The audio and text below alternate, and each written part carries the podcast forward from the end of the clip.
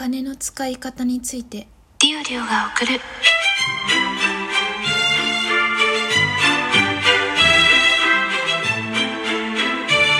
っと社会人女子の声ブロちょっと今寝起きなんですけど不意に喋りたいことが出てきたので撮ろうと思います。どうもいつもお世話になっております。リオリオです。まあ課金についてっていうことなん課金も含めたお金の使い方についてっていうことなんですけどまあ自分自身が持ってるお金とか使えるお金を何に使うかってもちろんその人の生き方次第だと思うんですけどね。私ずっとこうなんかまだ自分の中で噛み砕けてないところがあってもちろんそれは自分がそれを経験してないからなんだけど家族子供家族を持った時子供を持った時に独身の頃とお金の使い方を、まあ、結婚した時とか、まあ、そういう夫婦だけ独身の時夫婦の時子供ができた時でお金の使い方を変えられるのかっていうところなんですよね。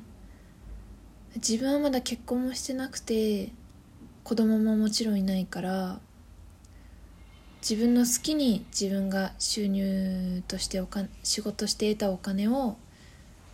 きなように使ってるわけなんだけどそれはもう誰にもこうね親からチクチクあんたちゃんと貯金してんのとか言われることはあるけど別に好きに使っていいわけですよね。べなんか誰かに迷惑をかけなければエステ行き行ってもいいし美味しいご飯ちょっと高めの料理食べに行ってもいいし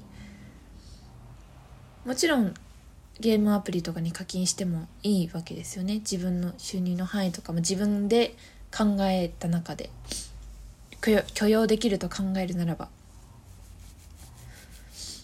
で夫婦になったら別で扱うお金と一緒に使うお金とかまあ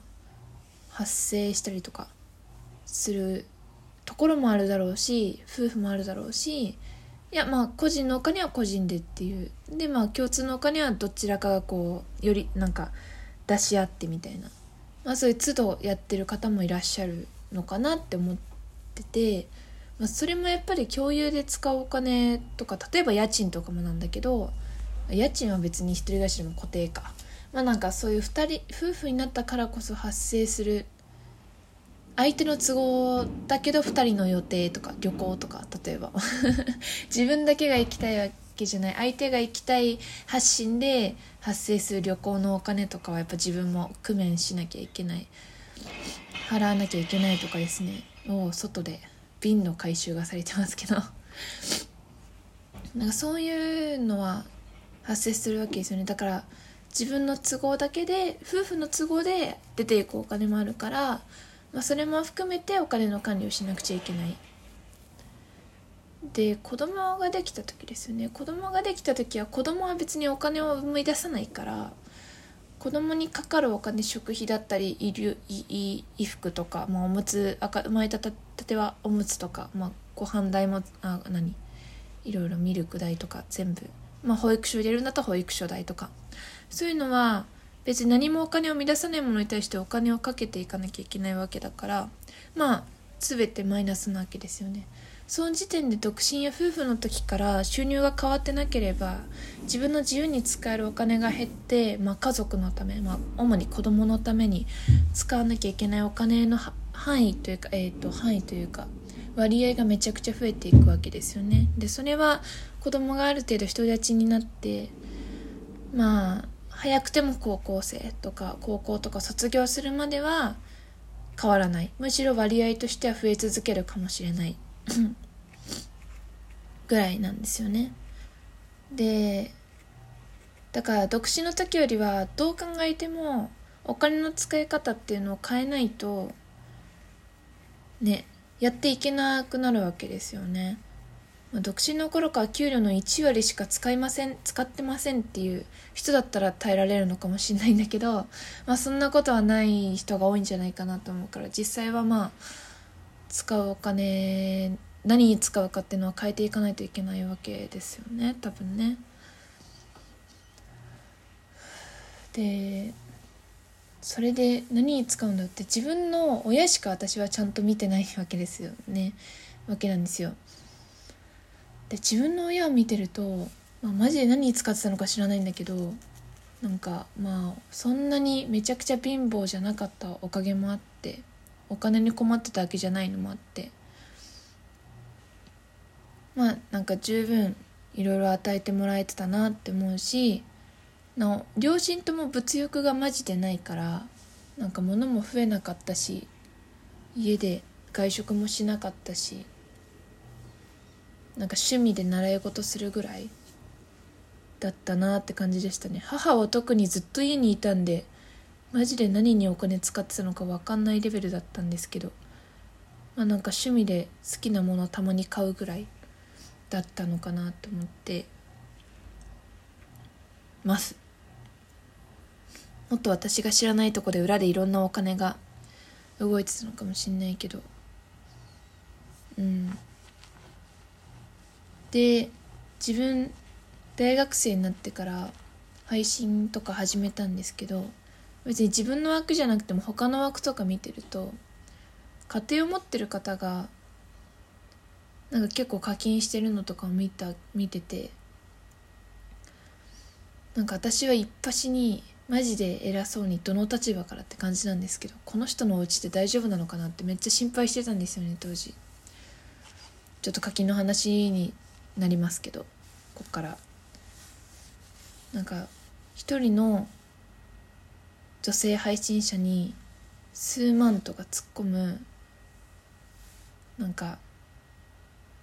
2児の父ですとか自称してる人を見ると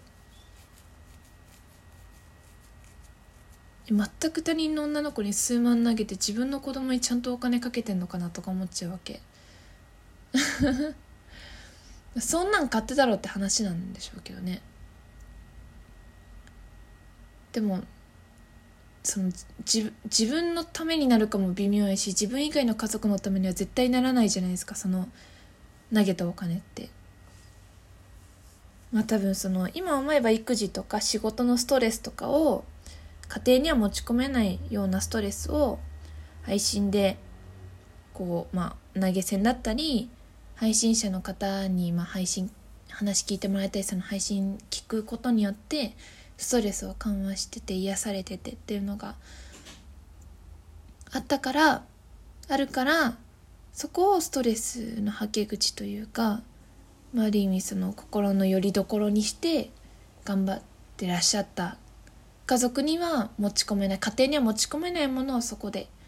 でやってたのかなとも思ったんですけど。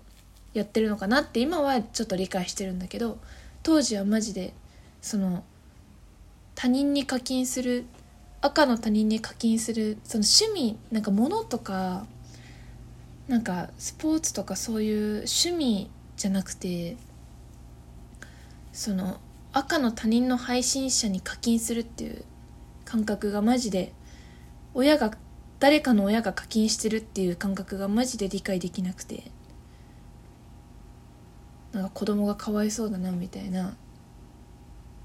その人の金銭事情も経済状況も知らずに思っちゃってたわけなんですよね。もちろんなんか子供を産んで家庭を持ってる方っていうのは自分よりもしっかり家庭家計とかの管理ができるからこそそうちゃんと家族を築けてるわけなんでなんか今思えばそれも踏まえてちゃんと問題ないようなやりくりをされてた子供にもちゃんとお家でもちゃんとお金を使ってその上でプラスアルファというか別のお金をまあ、そういう配信アプリとかに使ってたんだろうな市民のお金として使ってたんだろうなって思うんですけどね。なんか自分はまだ親になってないからそういうお金が発生する発生できる感覚がなくてなんか世の中って不思議だなって思っております。ラジオトークって結構親世代とかの方多いと思うんですよね。主婦の方とか。主婦の方とかなんか子供子供がいますとかっていう方多いと思うんですよね。なんかそういう方がどうやってお金をやりくりしてるのか。なんかそれは今まだ独身ですけどリオリオにもなんか活かせるところがあるんじゃないかなって思うので是非なんか教えてもらえたら嬉しいなって思います。またなんか皆様のお金の配信アプリに使うお金の使い方作り方？配信アプリで課金できるようなお金の作り方をその生活費の中からね自分の持ってるお金の中からどうやってその分を作り出すかっていうのを教えてください。ぜひ。リオリは毎月カツカツで自分のお金の管理ができてなさすぎて悩んでおります。というまあちょっと何が言いたいのかはっきりしなかったかもしれないんですけど昔の価値観と、まあ、今どうやってどうのどのようにしてそれをこう感じているか考えているかっていうところとまあお金の管理の仕方難しいよね独身のリオリオにはできてないので 経験のある皆様に教えてほしいなっていうところでした。もしリオリオに役立つお話がありましたらお便りやコラボのお誘いと お待ちしておりますのであのお金の管理できない側芸人としてぜひ呼んでいただけたらなと思いますのでよろしくお願いいたします。毎日カツカツです。むしろ赤字です。毎月。ボーナスでなんとか頑張ってます。よろしくお願いします。ではここまでお付き合いいただきありがとうございました。またね